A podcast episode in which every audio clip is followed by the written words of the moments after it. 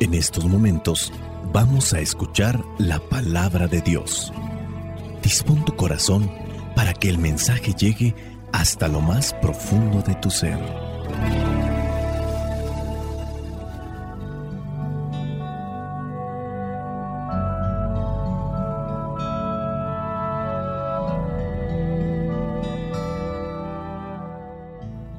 El Evangelio que la iglesia nos presenta para el día de hoy, fiesta del primer mártir cristiano. Se dice protomártir, el primero. San Esteban, aquel que entregó su vida por defender y por dar a conocer a Jesucristo como Rey, a Jesucristo como el Mesías, a Jesucristo como nuestro Salvador. Y la iglesia nos presenta el Evangelio de Mateo capítulo 10 versículos del 17 al 22. Dice así, tengan cuidado porque los entregarán a las autoridades, los golpearán en las sinagogas y hasta los presentarán ante los gobernadores y reyes por causa mía. Así podrán dar testimonio de mí delante de ellos y de los paganos. Pero cuando los entreguen a las autoridades, no se preocupen ustedes por lo que han de decir o cómo han de decirlo, porque cuando les llegue el momento de hablar, Dios les dará las palabras, pues no serán ustedes quienes hablen, sino que el Espíritu de su Padre hablará por ustedes. Los hermanos Entregarán a la muerte a sus hermanos y los padres a sus hijos, y los hijos se volverán contra sus padres y los matarán. Todo el mundo los odiará a ustedes por causa mía, pero el que se mantenga firme hasta el fin se salvará. Palabra de Dios, te alabamos Señor. Escuchar tu palabra es inicio de fe ti, Señor. Meditar tu palabra es captar tu mensaje de amor. Proclamar tu palabra, Señor, es estar embebido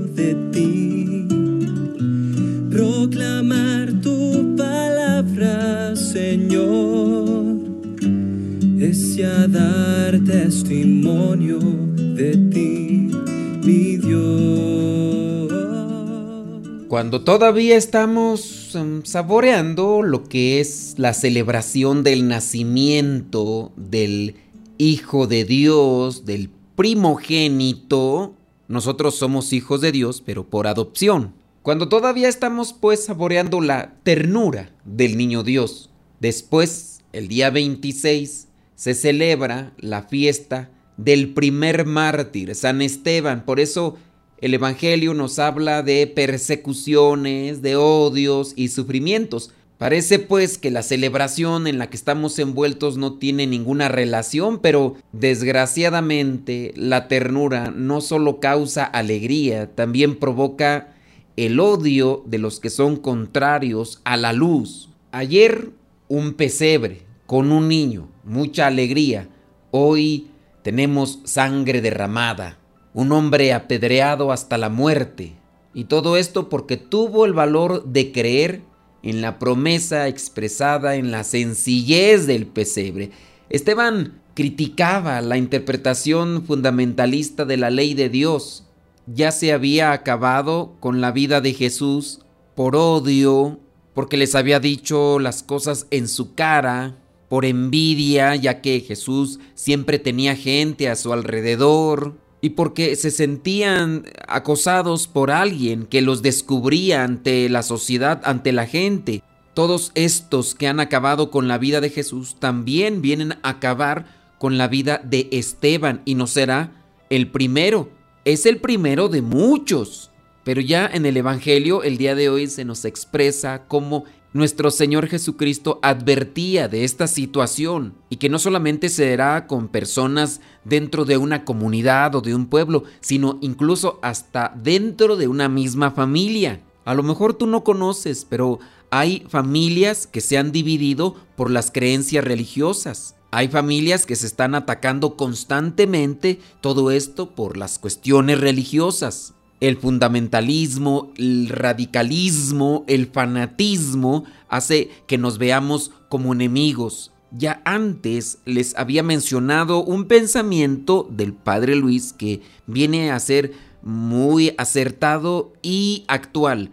Quien se aleja de Dios comienza a mirar como enemigos a los demás. Si nosotros nos hemos acercado verdaderamente a Dios, no tendríamos por qué mirar como enemigos o contrarios o rivales a las personas que no están de acuerdo con nosotros. Esto también es para nosotros los que nos decimos cristianos o seguidores de Cristo. Yo voy a vivir o me voy a esforzar a vivir en la verdad, voy a defender la verdad. Si tú quieres creer, adelante. Si no quieres creer, yo tampoco tengo por qué rechazarte, por qué despreciarte o por qué humillarte o ridiculizarte. Pero de igual manera yo también te pido que en base a lo que yo creo, tú no hagas aquello que yo no busco hacer contigo.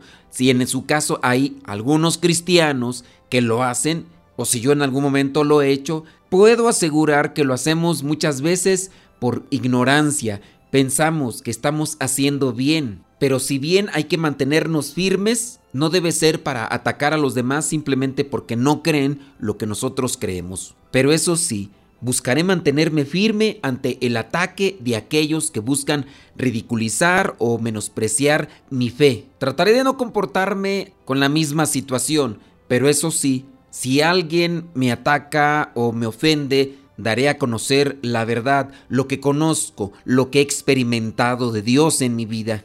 A eso estamos llamados y a eso también nos está advirtiendo el Evangelio. Hay que estar preparados, hay que estar vigilantes. A lo mejor familiares, a lo mejor conocidos o vecinos, compañeros de trabajo, buscarán en algún momento ridiculizarnos por querer vivir en la justicia, por querer vivir en el amor, en la esperanza, por querer vivir nuestra fe. Llenemos nuestro corazón de Dios para mantenernos firmes ante esos ataques que duelen más cuando son de personas muy cercanas, muy queridas o de nuestra propia familia. En la primera lectura, en el libro de los Hechos de los Apóstoles capítulo 6, se da a conocer cuál fue la postura o la actitud de Esteban, el proto mártir, el primer mártir. Encontramos a un hombre que conocía de la palabra. No podemos defender algo fuertemente cuando no lo conocemos. Estamos llamados a conocer la palabra, a conocer nuestra fe. Hay ocasiones que queremos dar una defensa, pero no tenemos los argumentos. Tenemos la disposición, pero no tenemos a veces argumentos, no tenemos ideas claras. Así que estamos llamados a conocer, conocer la doctrina, conocer la palabra, conocer nuestra religión. Tú muy bien sabes que la religión es, es el conjunto, es la estructura de aquellas normas que nos pueden ayudar a acercarnos a Dios. No es que lleguemos a Dios solamente viviendo lo que presenta la estructura o el conjunto. Más allá de la religión está la misericordia, está la justicia, está la paciencia, está la comprensión.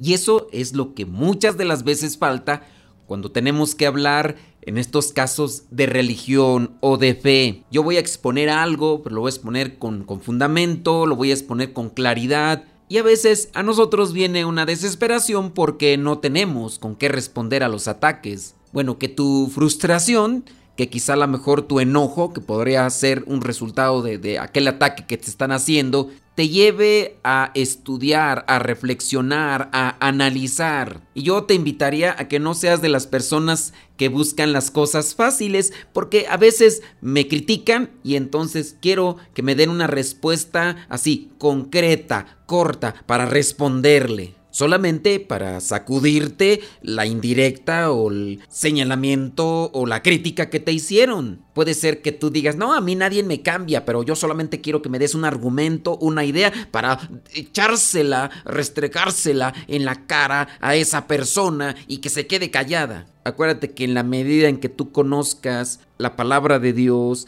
y la vivas, esa será la mejor y la mayor defensa que uno puede dar ante los que nos critican y nos atacan. Si una persona te está atacando, muchas veces no está buscando que le des razones de tu fe. Lo que está buscando es provocarte para ver si verdaderamente estás viviendo tu fe. Que eso es lo que muchas veces se nos cuestiona. ¿Cuál es la actitud que tenemos cuando nos cuestionan y nos critican con respecto a nuestra fe? Nuestra actitud va a reflejar lo que verdaderamente hemos asimilado de nuestra fe. Somos bien rezanderos, pero somos intolerantes, somos explosivos, somos agresivos y somos violentos. Entonces la gente va a denotar que estás viviendo una cuestión de fe de dientes hacia afuera. La fe en Dios tiene que impregnarnos, tiene que llenarnos. Y si la otra persona busca argumentos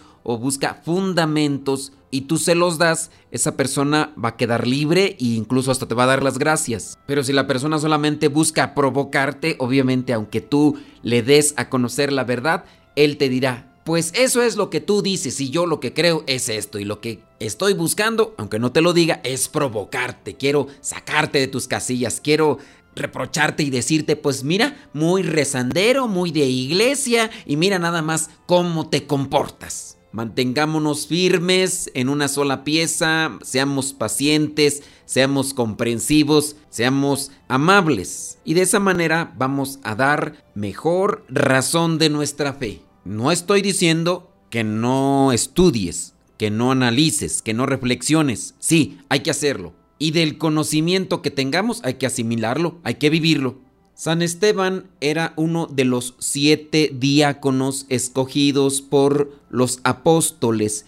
Pedro el apóstol les impuso sus manos. Estos siete hombres fueron escogidos dentro de la comunidad para que ayudaran a los apóstoles. Se había dicho que iban a atender a los necesitados, a los pobres, a las viudas, pero también se dedicaron a predicar la palabra. Está Felipe, el otro diácono que ayudó a un etíope para que pudiera comprender bien la Sagrada Escritura. Esteban, que se enfrentó a aquellos que le cuestionaban de la predicación que hacía a las personas. Él les compartió lo que ya había reflexionado, lo que ya había analizado y lo que la fe ya le había depositado en el corazón. Y se lo compartió a aquellos que estaban al frente del Sanedrín, estos, al escuchar a Esteban, se llenaron de odio porque el odio es lo que viene después de el enojo. Primero te enojas y si no controlas el enojo, puedes llegar al odio. Y ya cuando se llega al odio, ahí sí ya se rompe la barrera de la racionalidad y comenzamos a planear cosas malévolas en contra de aquellos que nos han provocado.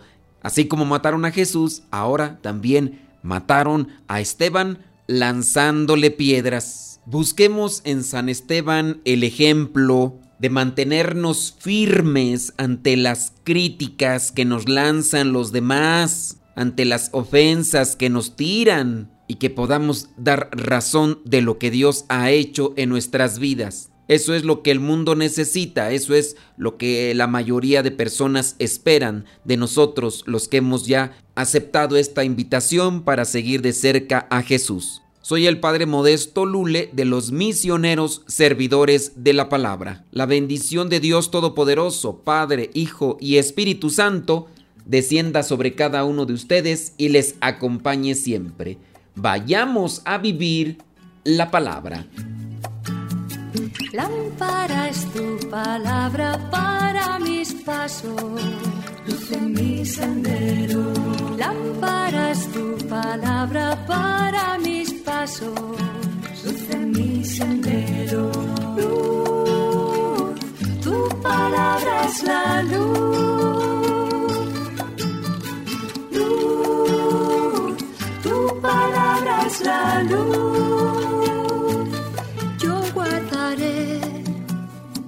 Tus justos mandamientos.